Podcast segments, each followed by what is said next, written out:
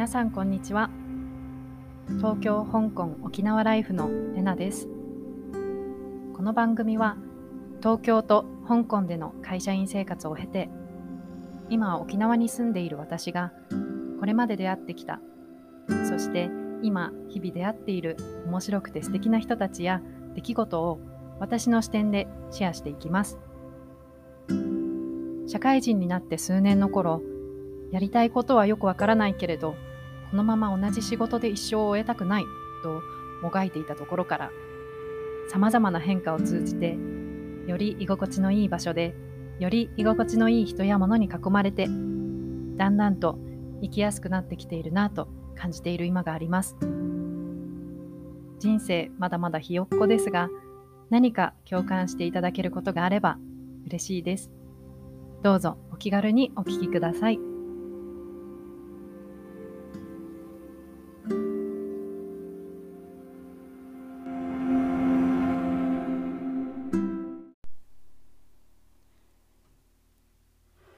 さんこんにちは、えー、ちょっと間が空いたんですけれども、えー、ようやく1ヶ月半のメキシコ滞在を終えて日本に帰ってきました。本当はもう少しこうあの向こうにいる間のことも向こうにいる間にアップできればなと思っていたんですけれどもそこはちょっとおいおい話していければなと思います。で、えっと、12月から1月の中旬まで1ヶ月半向こうに今メキシコにいましてで、えっと、年末年始こう本当に年末大晦日からお正月2日まで、えっと、私の両親もメキシコに遊びに来てくれました。で今私は、えっと、日本に戻ってきてで、えっと、沖縄に帰る前に東京に、まあ、成田を使って帰ってきたっていうこともあるので1週間あの、まあ、初詣とか親戚に会いに、えーと、滞在しているところです。で、えーと、今日はちょっとあの両親たちの話をしたいなと思うんですけれどもまあ日本に帰ってきて東京で実家に今滞在していてでメキシコは本当に良かったよ楽しかったよありがとうっていう話をあのしてくれています。でその中であの、まあ、2人とも両親とも、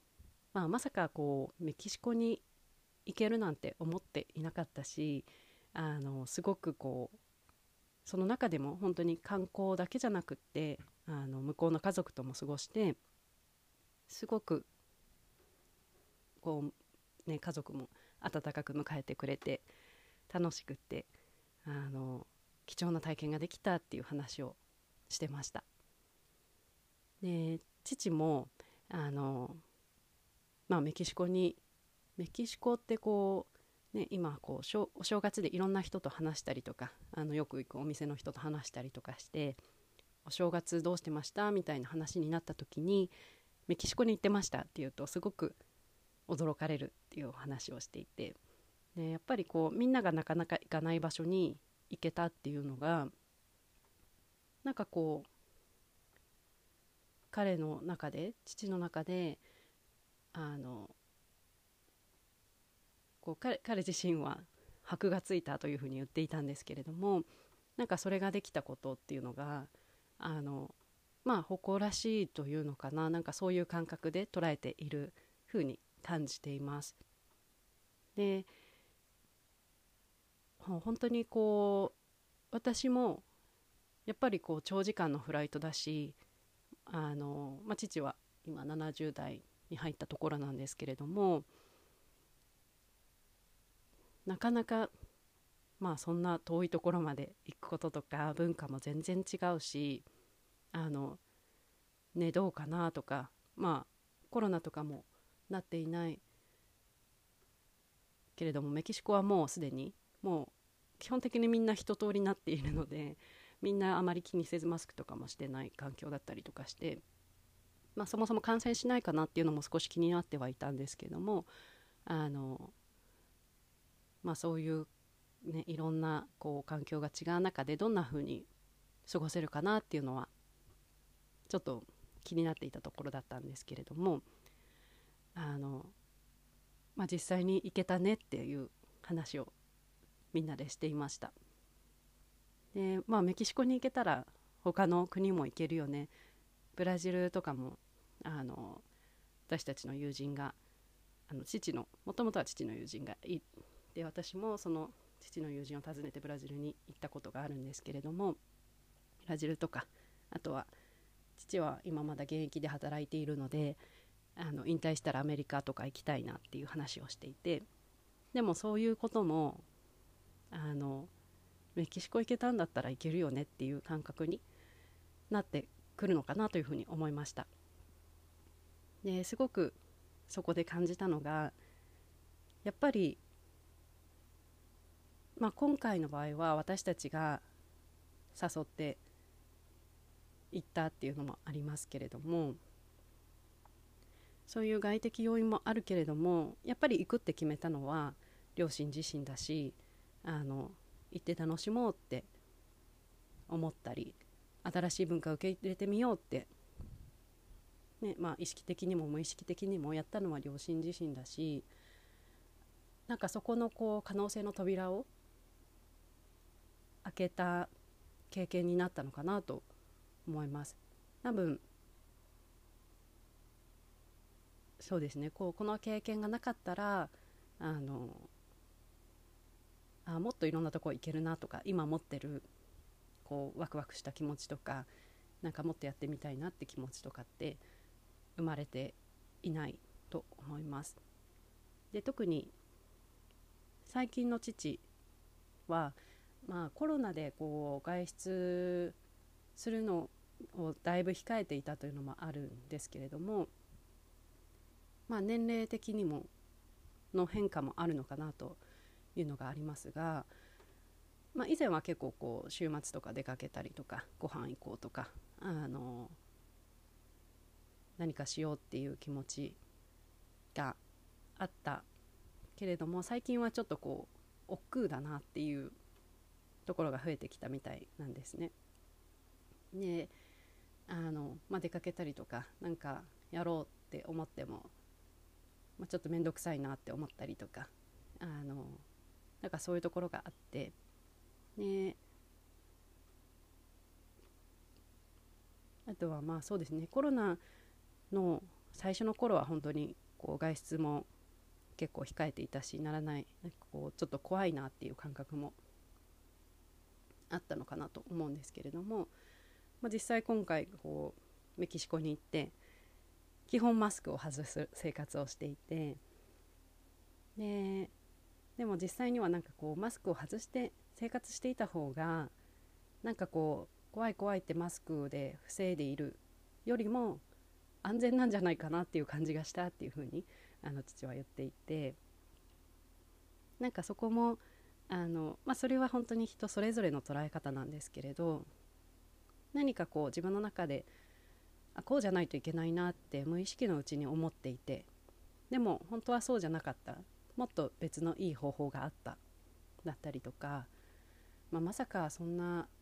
ね、普通に自分たちの計画の中でそんな南米の遠い国にしかも治安も日本とは違うような国に行こうなんて思いもしないしっていうような経験だったけれども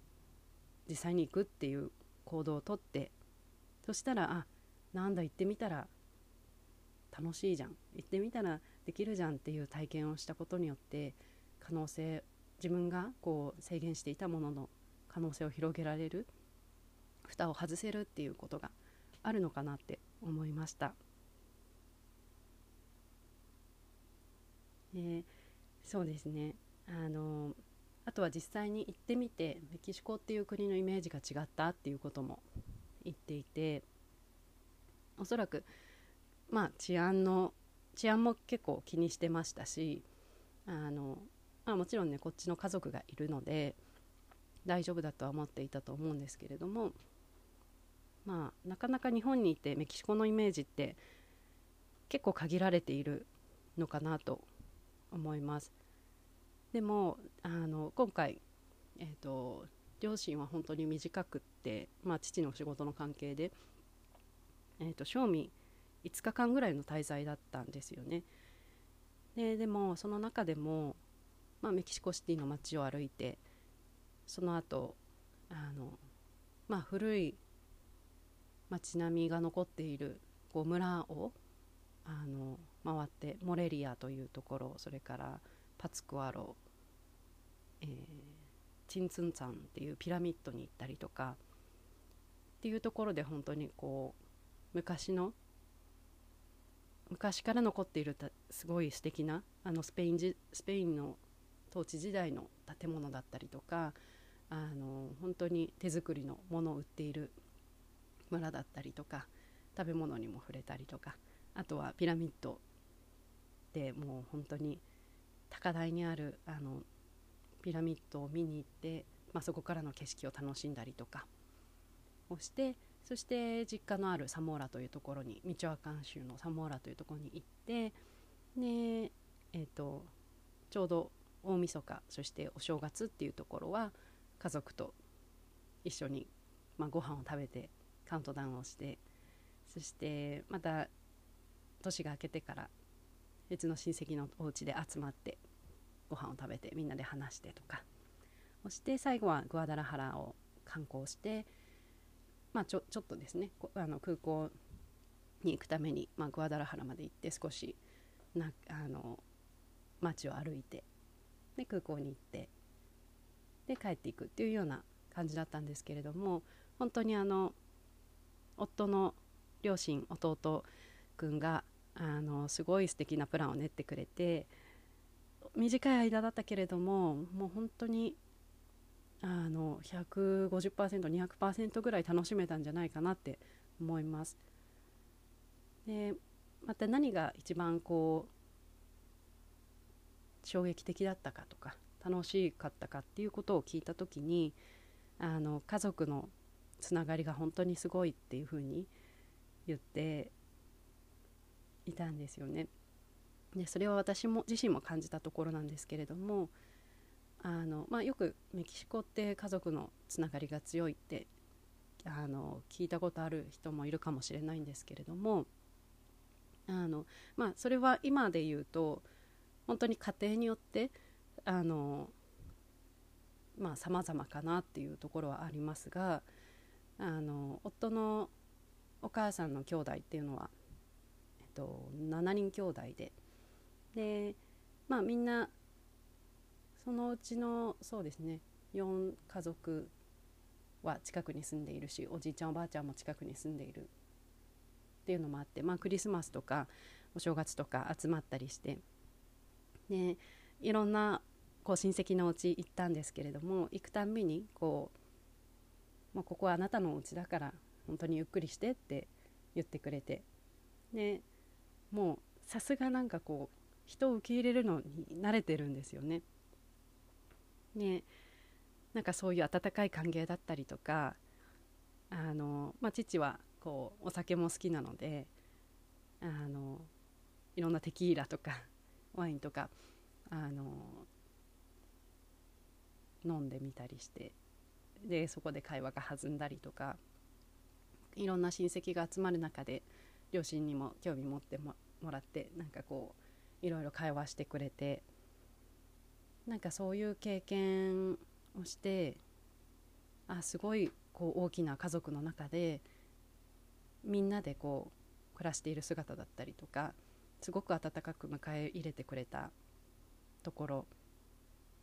だったりとか、まあ、そこにすごく刺激を受けたんだなっていうことを感じています。でもそこって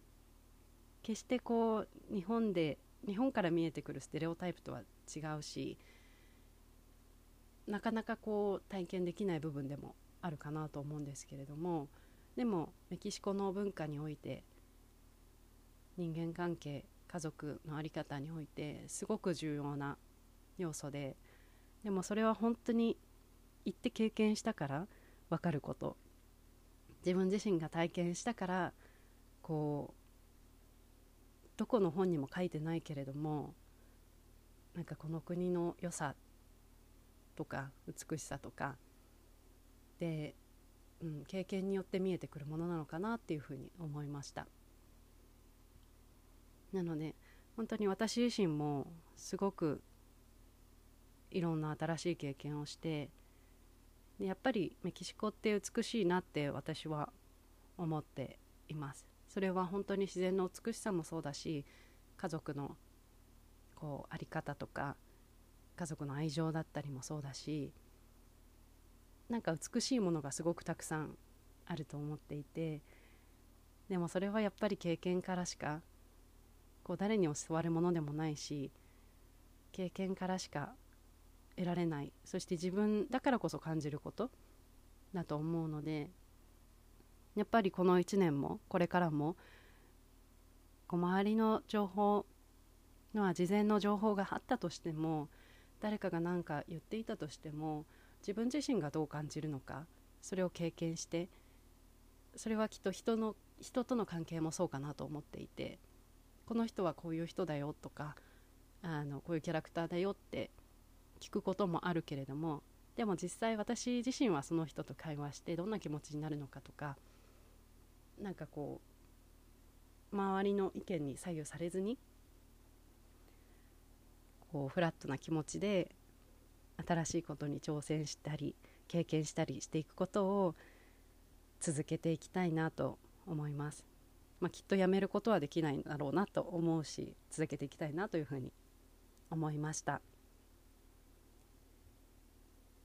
今日も聞いていただきありがとうございます。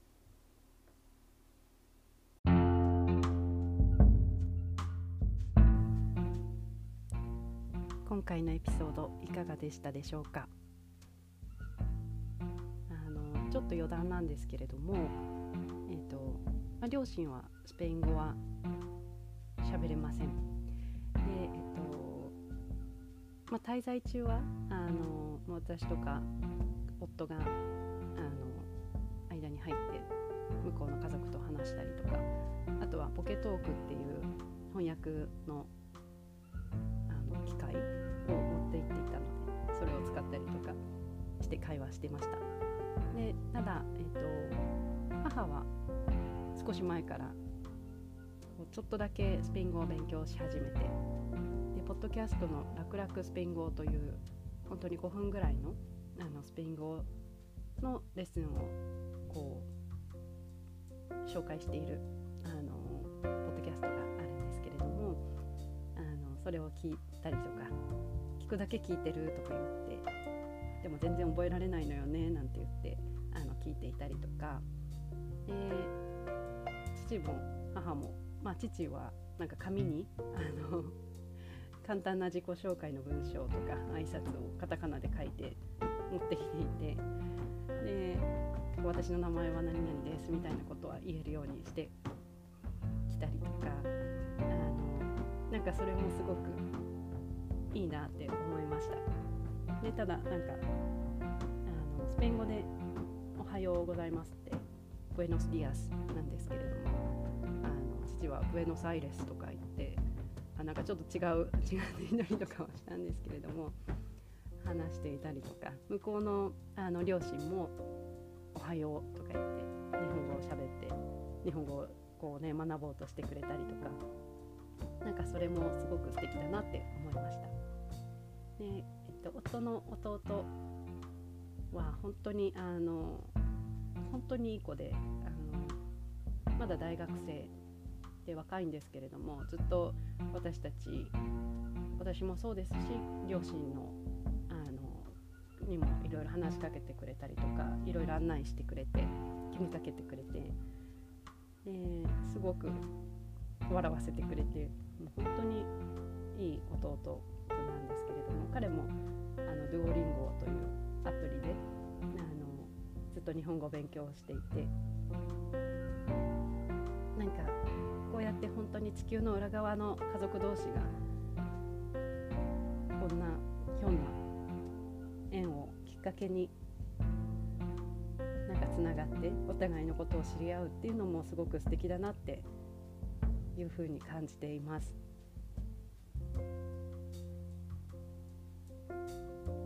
そんな感じで今回のエピソードを終わりにしようと思います。